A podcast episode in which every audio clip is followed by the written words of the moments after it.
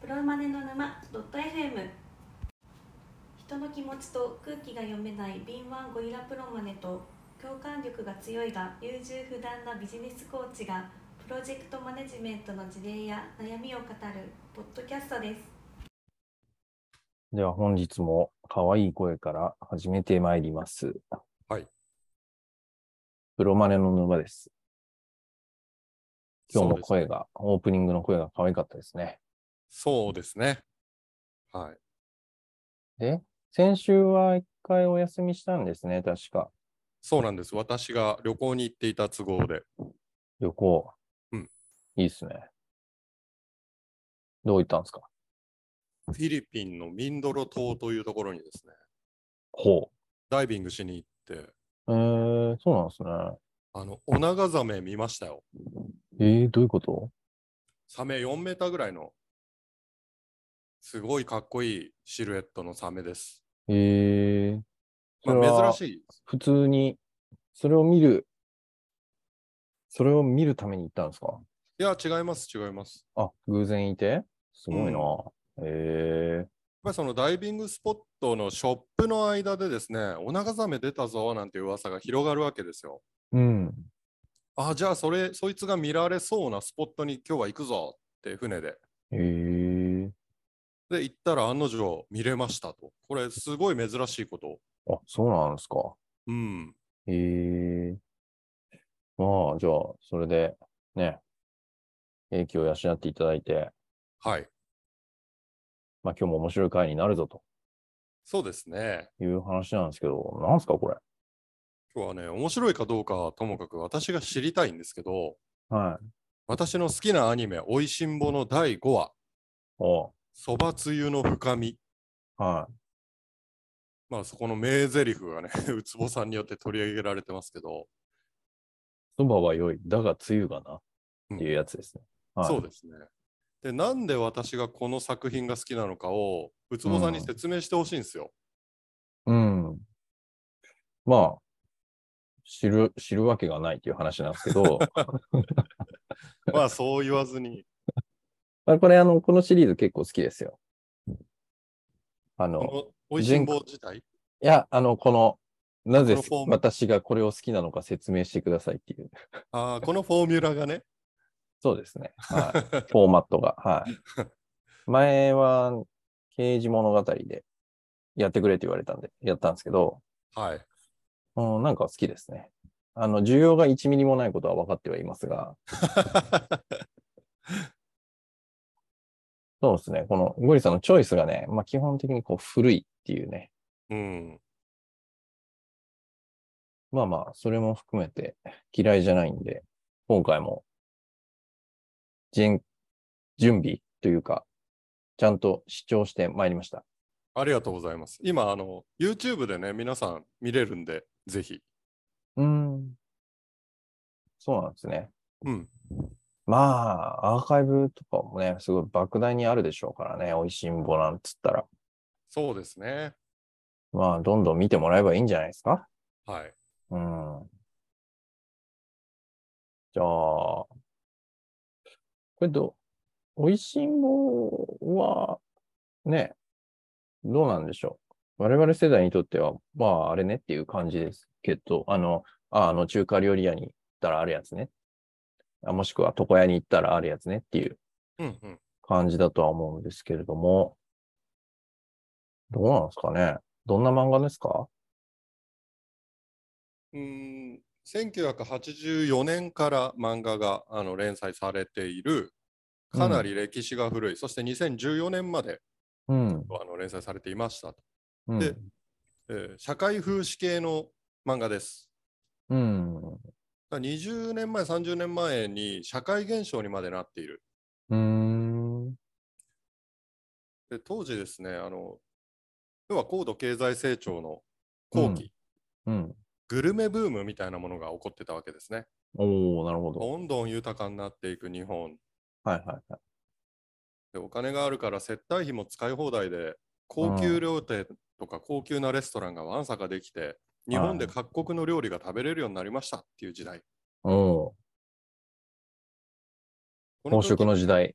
そう、飽食の時代にそこに、あの、いすなんていうんですか、えー一石を投じて、うん。食べ物の本質は安全性と、うえーん。真っ当な作り方と真っ当な材料にあるんじゃないかと。ああ。すごい。説明うまいっすね。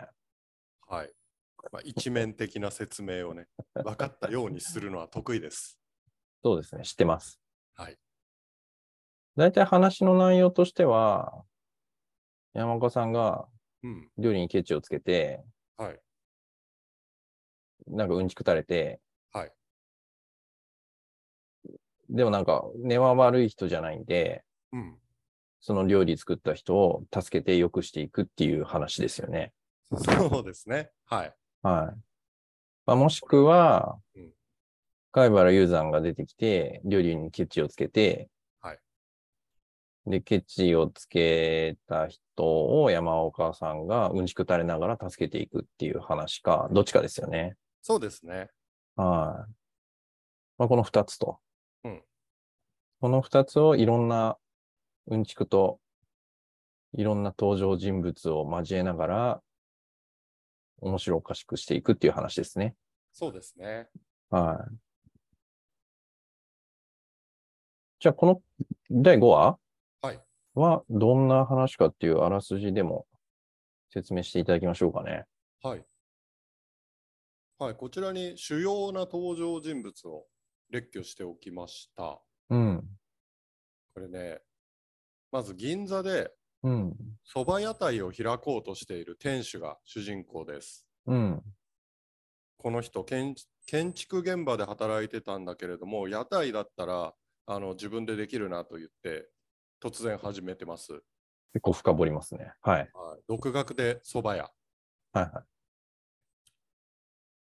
で、えーその屋台まだね無許可なんですようん。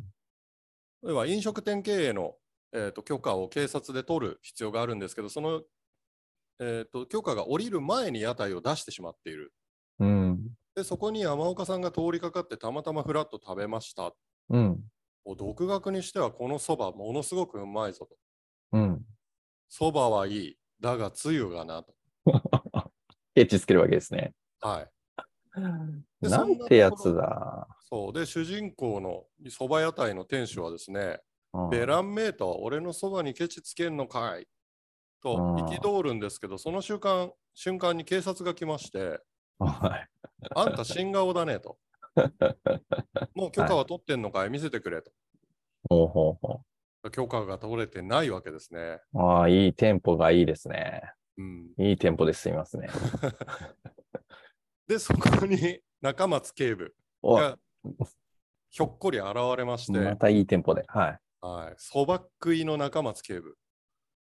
お前らちょっと黙ってろと。店主いいからそばをい、盛りそば1個作ってみ。うん。で、ひ3口で盛りそばを1枚全部食べてしまう。はい。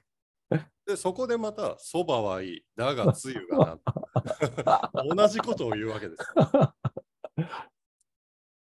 でもう店主はや、屋台の店主はですね、えーってなって、やっぱりそうなのかと。うん。この自慢のそば、つゆが弱いのか。で、あじゃああの、許可も取れてないからダメかいというと、いや、そばはいいんだと。だから中松警部が、ここは俺が預かる。1ヶ月間修行をして、まあ、うんあのうまいそばつゆ見つけ出して、そばとそばつゆセットで美味しくできたら許可やるよ。っていうね、神様みたいなことを言い出すんですこんね。なめちゃくちゃなことあるんですかね。まあ、当時はあったのかもですね。うん。これであの遠山の金さん的な裁きを中松警部がすることによって、まあ、とりあえず蕎麦屋台の店主は捕まることもなくそのまま営業を続けられる、うん。ところがですねつゆの、えうーん開発ですね、うん。これに行き詰まるんですようん。いい出汁作っといい出汁を取っていい水と材料で、ね醤油とか吟味してうん。作れば美味しいはずだうん。うん。これ素人の発想なわけですおそこで山岡さんがチャチャを入れると。お。いやいや、まだまだ弱いな。ちょっと食べさせてみる。これじゃダメだ。うん。うん。ただ、この主人公ね、すごいもう、あの頑固なので、うん。分かってない。俺一人でなんとかするわってプライドが高いわけです。はいはい。だから真正面から、いや、こうつこういうふうに作るべきだよって教えたところで、多分その通りにしないだろう。うんうんうん。そこで山岡さん、一策を講じます。うん。老舗蕎麦屋台の、あ、老舗蕎麦屋うん。の店主、もううん日本一と言われるような蕎麦屋の店主を呼んできて、うん。他人のふりして食べてもらって、ああ、うまいね、この蕎麦つゆを私探してたんだよ、作り方教えてくれと。うん。で、その代わり私のところのね、あの秘伝のそばつゆの作り方を教えてあげるからっうん。て言って、でそのまあ主人公であるそば屋台の店主はですね、ああ、もう教えます、教えます。あなたみたいなその一流のそば屋にうちのそばつゆがね、選んでいただける、教えてくれって言っていただけるなんて嬉しいっすわーって言って、レシピを教えて、うん。で、そのついでに、その、老舗蕎麦屋のつゆの作り方を見せてもらうわけですね。うん。まあ、全然違うんですよ。うん。もう、うん、そもそも蕎麦つゆの元となる返しを亀の中、亀に入れて土に、土の中の亀に入れてですね、うん。まあ、何週間も寝かすんですね。うん。何週間寝かす、何日置いておくみたいな工程を経て、うん。ようやくできる蕎麦、蕎麦つゆ。うん。そんなのあのいい材料で、えー、出汁取って醤油もいいもんぶち込むやいいんだろうって思ってた自分とはもう歴史が違いすぎるんだということに気づくほっうてほいううほうシナリオです。おうで、中松警部、富山の金さんこと、はい、中松警部も、納得だと。これならよがろうと。そうでしかもその時に、てめえ窃盗罪だと。うん。老舗蕎麦屋の蕎麦つゆを盗みやがったな。おだがな、うわかまっあ、てる。旧大店だ。うん。って言って許可証、営業許可証と小銭をバーンってテーブルに置いて、精進せえよって帰ってく んです。はまあ、粋いいですね。粋ですね。前時代的な要素満載でとても素敵ですね。はい。はで、私はなぜこれが好きなんですい。まあ、知るわけないよねっていう話なんですけど、か見ましたよ。う昨ん日の夜。どうでした曲がね、なんかね、昔の曲って、あ、昔に聴いた曲うんうんすごいね。い面白い体験ですよね。昔の聴いた曲でなんかし、いや、パッと聞きわかんないけど、なんか覚えてないんだけど、なんかこの後こういうフレーズが入ってくるかなとか、こううん。いううメロディーになるかなみたいなのが、なんかかすかに残ってたりして。全然覚えてなかったんですけど、でも、なんか聞いたことあるってな、なりましたね、曲で。 これね、ワンシーズン目だから主題歌もね、あの耳に残らない系の歌ですよ。そうなんだ。通信ズン目からかな、あの、だんだん気になるってやつ。はいはいはいはい。あのあああれのす、ごい耳に残るじゃないですか。ジングルで使われる曲ですね。うん。そうそうそなんかね、そうそうそう。やっぱそれをゴリさんが歌ってくれたのが良かったですね。う。あ、 そうですか。はでも、そのワンフレーズ聞けば、ああ、あれねって思い出すじゃないですか。い。はいはいはい。思い出します。うん、でもそのこのシーズン1シーズン目の主題歌は全然ね思い出せないやつですよ。うん。まあそれは置いといて、本編としてはうん、ああ、なんか面白かったですね。およかっ普た。通に、すごくシンプルに、短く、こう話がまとまってて、うん、無駄がないっていうか、こう、わかりやすいし、このね、本、本編の主人公である蕎麦屋店主の変化、成長みたいなのも描かれてて、はい。まあ、それもね、やっぱわ、わかるっていう要素もあるんですよね。私もどっちかというと職人気質でうん、やっぱり独学みたいなのをなるべく貫きたいタイプではあるので、そういうこう誰かに教えを請うっていうのが、にこう踏み出すうんい一歩踏み出せないみたいな気持ちってすごくわかるんですけど、うん、なんかそれがね、きっかけ与えてもらって、こう、変化して成長するみたいな要素だったりとか、はい。あとは当時のアニメにしては、こう、まあ、リマスター版なのかっていうのが関係あるかどうかわかんないんですけれども、普通にこう、絵として見てられる。うん。当然今のやつとね、比べたら、まあ、動きが少ないとかうん、あるとは思うんですけど、はい。全然気にならないレベルで、絵も見れていったし、声も結構かっこいい声の人が多いですよね。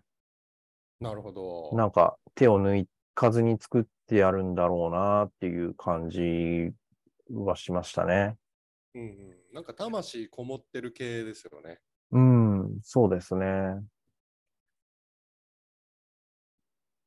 まあ、脚本的なのも、がいいのかなっていうふううん。にも思いました。こう話の分かりやすさとか、シンプルによくまとまってる感じとか。うん。うん。まあ、これはちょっと今は私のシンプルに作品を見ての感想なんですけど。はい。これは本題のなぜゴリさんがこれを好きなのかを説明するっていうやつなんですけどね。はい。大きく言うと2つあってですね。うん。 2つありますと。で、1つは、えっ、と、ゴリさんは、こう、ちょっと言い方をあえて選ばずに言うんですけれども、無礼なことを言うということです無ね。礼なことも言うんですけども、はい。こう、権威ポジション。うんマウントポジションから、こう、要は、まだこれから頑張らなきゃいけないと。うんまだまだですという人を、えー、揶揄したり、うん救いの手を差し伸べてあげるっていうことがうん、基本的に好きなんです。うん。うん。うん。安全圏とか、こう、はい分かってる人の立場から分かってない人の立場を指摘したり、まあ指摘するだけじゃなくて、まあ、ちゃんと助けてあげるっていうことが好きなんです。まあそこをだ、だ助けてあげる人とあげて、あげない人はいるっぽいですけど、うんうんうん。先生でありたいみたいなことですね。そうですね。うんで、このお話の中には、やっぱそういうポジションの人たちが、まあ、結構出てくるんですよね。はい。山岡さんもそうですしうん、まあ、中松警部も、この蕎麦屋の大木屋の店主の方も、あまあ、ななんかそ、えー、普通にこう、じ、じ、じ、じかかかっこいいっていう意味で、はい。こう、分かっているっていう人たちなんですよね。粋なんですよね。そうそうそうそう。まあ、そういうこ行為、まだ分かってない人たちにうん、まあ、施してあげるっていう表現が適切か分からないんですけれども、手をはい差し伸べてあげるっていう構図が、まずは好いきっていうのが、理由に、の一つに挙げられると思い、思われますあーと。確かにね。うだん3人とも何の得もしてないんですよ、表面上。うんうんうんうん。てか、中松警部なんてむしろあのリスクを背負ってるわけです。うん。で職務上の職権を乱用乱用しちゃってるので、うん。これが組織的に罰される可能性は、まあ、今も昔もあると思うんですよ。そうですね。なんか、そ、そこの話が、まあ、二つ目になってくる、二つ目の理由になってくるんですけれども、はい。そこの分かってるポジションの人たちが、うんまあ、3人も出てくるんですけどね。うん。おそらく他の回より3人出てくるっていうのは分かってるポジション成分強めなんじゃないかなっていう気がするんですけれども、うんそこの3人のが、まあ、キャラクターとして粋であるっていうのと、うん。まあその3人も、まあ、それぞれちょっとタイプも違うし、はいそれぞれのかっこよさがある。うん。で、まあ、キャラが立っているっていううん、まあ、この3人のキャラクターのみ魅力みたいなところうん。が2つ目の理由かなって思います。まあ、3人と、三人にも言えるとこ、共通して言えるところは、その、まあ、さっきゴリさんが言ってたような、こう、粋というか、旗から見ると、あなたそれってと、と、あなた自身得するんだっけみたいな。うん。一瞬こう、疑問を持ってしまううん。山岡さんだってね、急にあの、だが強いがなとか言って、けんケチつけて、うん。 今の世の中だったら単なるクレーマーですよ。そうかな。うるさいクレーマー ですよ。だが強いがなとか言って、なんかうん、したり顔で言っちゃったりして。うん。まあでもなんかそこは、こう、店主切れさせたりもしましたけど、まうあ、多分、ううどうなんでしょうね。わかんないですけど、裏には、こう、いいもの持ってるから、うんもっとね、こう、良くないところを改善すれば、もっとい良くなるよ、みたいな、うんところがあるわけですよね。いい、いい、いいもの出せるよ、みたいな。うん。まあ中身つけるも、それは同じで、さっきゴリさんが言ったように、こう、リスクを背負ってでも、まあなんか、この人を成長させようとしたうん。か、美味しいそばを食べようと思 った。 そうですね。はい。で、大木屋店主においては、もう、そんなね、な、何十年何百年っていう、日本でも随一ぐらいのお店のつゆのレシピ、作り方を教えるなんて、とんでもないことだと思うんですよね。ふざけんなと。うんはい。先代からすれば何やしてんねんっていう話だと思うんですけど、うん。だから、ね、初見は何してんのこの人って思うんですが、いや、私は、いよりこれを、こう、若い人たちに受け継いでいってもらいたいと思ってるんだっていう。うん。蕎麦業界、蕎麦界全体のことを考えての行動であったと。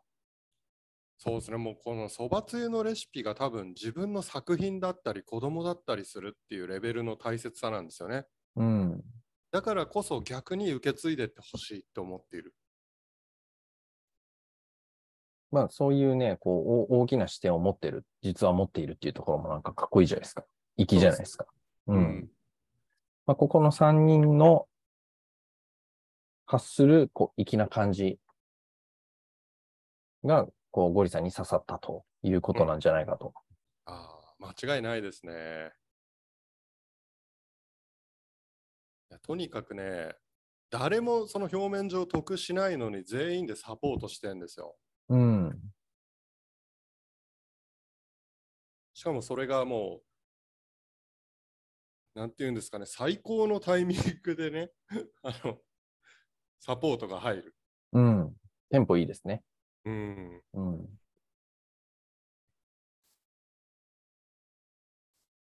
本当もういい作品だと思います。はい。というわけで、ゴリさんはマウントポジションから、うん。分かってない人を叩きのめすっていうことが好きだということで叩きのす。めす、これ叩きのめしてます いや、ゴリさんが好き、ゴリさんが好きであるっていう話です。叩きのめすのが。はいは。そうですね。よくやってると思います。 そうかな。超嫌なやつじゃないですか。まあでも、うん。そうですね。こう、人を助けるにはある程度ね、マウントポジション的な、分かってるとか、権威があるっていう状態になってる必要もあったりしますからね。うん。いいんじゃないでし間ょう違いかな。いと思う。うん。うん。まあ、強い立場じゃないと、こういう大きな手助けってできないですからね。うん。そうですね。あとね、今聞いてて思ったんですけどね、私、飲食店って、うん。この一品だけがうまいみたいなの好きなんですよ。うーん。全振りそう、うちはこれしかできませんけど、これだけは本当に美味しいですっうんうんていうお店とか好きなんです。例えばラーメン屋とか、うん。天ぷら屋とか。うん。うん。だから普通の居酒屋ってあんまりこう居心地しか求めてない。うん。えなるほそど。ば屋、うん、そば屋なんて時時々ね、行きたくなるわけですよ。うん。それはもうなんかその辺の安いそばみたいな話ではなくて、とにかくこだわったちゃんとしたそば、うん。あの10割とかのそばが食いたいなって思うことがあるんで、うん。でそういう意味でこの主人公とかこの老舗とかがそもそも今回のこのテーマ自身がね私の好みに合っているっていうのもあるかもしれないうん。うん。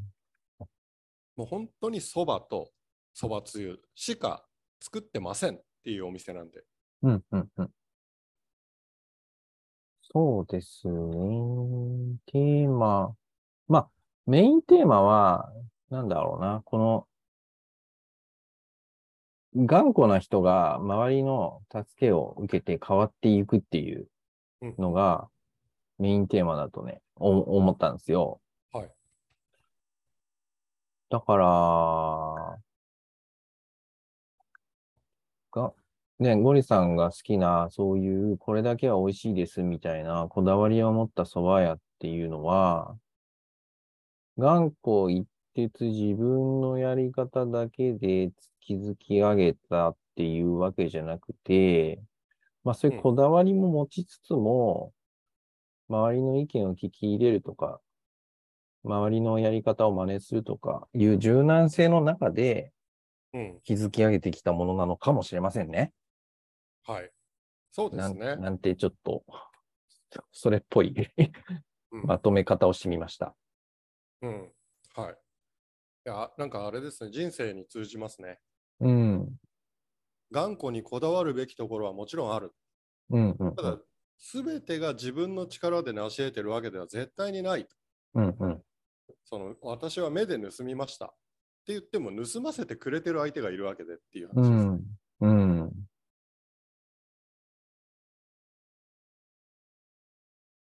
まあ、そういうことで、うん重要はないことは分かっているんですけど、はいまあ、このシリーズは嫌いではない ので、またご要望がありましたら、わかりました。じゃあ、引き続き私の好みというのを分析してください。そうですね。はい最近の作品もお待ちしております。わ、かりました。では今週は以上。はい。ありがとうございました。また来週。ありがとうございました。失礼します。